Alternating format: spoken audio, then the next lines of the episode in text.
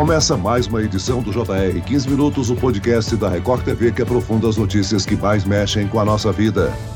A presidente da Câmara dos Deputados dos Estados Unidos se encontrou com a presidente de Taiwan e declarou apoio à democracia da ilha. Estados Unidos e China realizam agora demonstrações de força enquanto os americanos posicionam navios a leste da ilha. Os chineses sobrevoam o Estreito de Taiwan com aviões militares. A visita de Nancy Pelosi marcou um novo momento de tensão entre americanos e chineses. A viagem da presidente da Câmara dos Estados Unidos, Nancy Pelosi, a Taiwan, tem gerado uma nova série de ameaças da China, que ficou furiosa com a visita. O Ministério das Relações Exteriores do país asiático já tinha comunicado que a visita traria um impacto negativo nas relações entre os países. Mas que impactos são esses? Por que a China reagiu à visita? E o que levou os Estados Unidos a visitarem Taiwan, mesmo com a ameaça chinesa? O 15 Minutos de hoje conversa com o professor de Relações Relações Internacionais da Universidade Federal de Santa Maria, Bruno Rendler. Bem-vindo ao podcast, professor. Obrigado, Celso. Obrigado pelo convite. Quem nos acompanha nessa entrevista é a correspondente da Record TV no Japão, Silvia Kikuchi. Silvia, a visita da presidente da Câmara já era especulada há muito tempo. Oi, Celso. Olá, professor Bruno. Quando o roteiro da viagem foi anunciado oficialmente no dia 31, Taiwan ainda não estava na lista dos quatro países que seriam visitados por Nancy Pelosi. Esses países seriam Singapura, Malásia, Coreia do Sul e o Japão. Mas algumas fontes ligadas ao governo dos Estados Unidos deram indícios de que as negociações para a visita a Taiwan já estariam sendo preparadas. E Pelosi sempre foi clara nas atitudes. Há mais de 30 anos, quando ainda era deputada, ela apareceu na Praça da Paz Celestial carregando uma faixa em homenagem aos dissidentes mortos nos protestos de 89. Professor, vamos entender um pouco mais sobre essa tensão entre China e Taiwan. A China não reconhece a independência da ilha e a considera uma província rebelde, é isso? Exatamente. Essa tensão ela existe desde 1949, né, quando o Partido Nacionalista foi expulso, né, pelos comunistas. Foi fundada a República Popular da China e o nome República da China, né, foi levado junto com o Partido Nacionalista para a ilha de Taiwan. E desde 49, então você tem essas duas Chinas, né? E até 71 a República da China, Taiwan, era vista como a China reconhecida internacionalmente. E a partir de 71, a República Popular da China, né, a China continental, é que passou a ser reconhecida pela comunidade internacional como a China continental, a verdadeira China. Né? Professora, a visita da presidente da Câmara dos Estados Unidos gerou uma maior tensão entre as duas maiores potências do mundo. Essa viagem reflete um confronto histórico entre os norte-americanos com o governo chinês? Com certeza. Se você pega a política externa norte-americana, ela é pautada historicamente ao longo dos séculos por conflitos estruturantes, que é o que nós chamamos né, na, na academia tem se construído um consenso desde o governo Obama de que o grande desafio, né, a grande rivalidade que os americanos têm que lidar desde 2008, 2010 é a China. Então, se você volta um pouco, você tem o conflito contra o, o fundamentalismo islâmico, depois você tem antes, né, você tem a guerra às drogas, antes o combate contra o comunismo, antes o nazifascismo, o imperialismo japonês no Pacífico. Então, a política externa norte-americana é pautada por conflitos estruturantes, não necessariamente guerras, né, mas por conflitos estruturantes. Então, eu diria que assim, essa visita da Nancy Pelosi, ela diz muito mais sobre a política externa errática que os americanos têm tido para a Ásia do que propriamente pra, sobre as relações China-Taiwan, sabe? Então, com a retirada dos americanos do Iraque em 2011, a Ásia passa a ser o principal cenário estratégico para a política externa americana e dentro desse deslocamento para a Ásia, você tem a contenção da China como principal objetivo. Professor, a China ameaça tomar medidas severas na relação com os Estados Unidos. A viagem de Pelosi, que eles chamam de grande provocação, piora as relações entre Estados Unidos e China?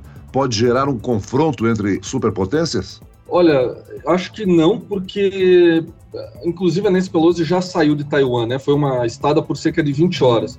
E o que eu diria que está por trás dessa visita, a meu ver, é a, é a, disputa pelos semicondutores, né? Então a TSMC, que é uma empresa taiwanesa de produção de semicondutores, que são esses né, microchips que vão desde carros, aviões, a, a eletrônicos em geral. Então, a meu ver, no curto prazo, o que está em jogo é o controle dessa tecnologia. Então, o motivo mais evidente da viagem da Nancy Pelosi para Taiwan é nitidamente convencer essa empresa, né, inclusive ela teve uma reunião com o presidente dessa empresa, que a empresa ela faça investimentos e desloque parte da sua cadeia produtiva para os Estados Unidos, né? E os americanos têm muito medo de que, com uma possível unificação Taiwan-China, essa tecnologia caia nas mãos dos chineses. Né? E aí, com isso, os chineses dariam um salto considerável na disputa tecnológica em relação aos Estados Unidos.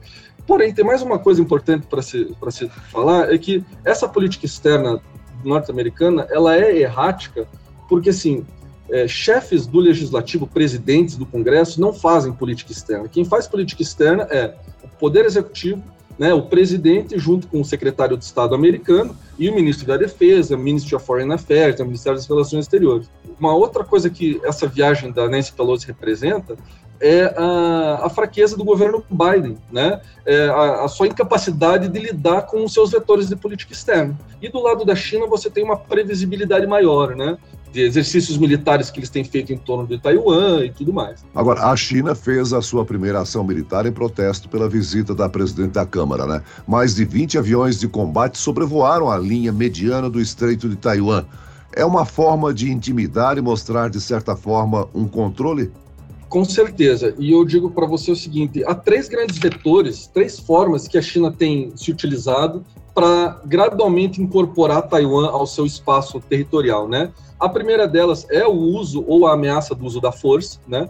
Então, esse exemplo que você está dando é nitidamente um caso de ameaça do uso da força, só que há outros dois vetores que estão muito mais ligados a, vamos dizer assim, o tempo está do lado da China. A China pode pensar a longo prazo nesse processo, sabe? Então você tem um segundo vetor que é cultural, né? Então a China tem e Taiwan tem criado algumas iniciativas de busca de uma história comum. Muitas das relíquias é, museus, história da China, por exemplo, foram levados pelos, pelos nacionalistas na sua fuga para Taiwan. Então, há uma história comum aí da invasão japonesa, é, de sofrer na mão do, do imperialismo ocidental, que a China tem tentado buscar. Agora tem um terceiro pilar que é o mais importante e é o transversal de toda essa questão, que é a gravitação econômica que a China está construindo em torno de si. Então não é só Taiwan. A Ásia, de uma forma geral, depende cada vez mais da economia chinesa. Então você pega aliados americanos como Japão, Coreia do Sul, Filipinas e a própria Taiwan, né, são economias que dependem muito da China. Né? Então, por mais que eles tenham mantido uma aliança militar com os Estados Unidos, economicamente eles dependem da China. Então a China tem, por exemplo, é, reduzido é, ou eliminado a necessidade de vistos para a entrada de taiwaneses, é, voos diretos entre Taipei e a China continental já estão sendo realizados, a liberdade para que profissionais como médicos, advogados, artistas em geral possam circular entre Taiwan e China. Ah, o meu argumento é que a China não precisa invadir Taiwan, seria muito custoso para a imagem e, né, e para a economia chinesa uma guerra. Então, eles tendem a optar pela incorporação gradual econômica de Taiwan ao continente chinês. Professor, o aumento da tensão entre Estados Unidos e China traz grandes riscos de imediatos à economia mundial. Eu pergunto, os impactos podem chegar ao Brasil, por exemplo? Com certeza. E eu acho que a cadeia automotiva é uma das mais afetadas, porque cerca de 80 a 90% dos carros produzidos no mundo demandam uh, os semicondutores, os microchips produzidos em Taiwan, né?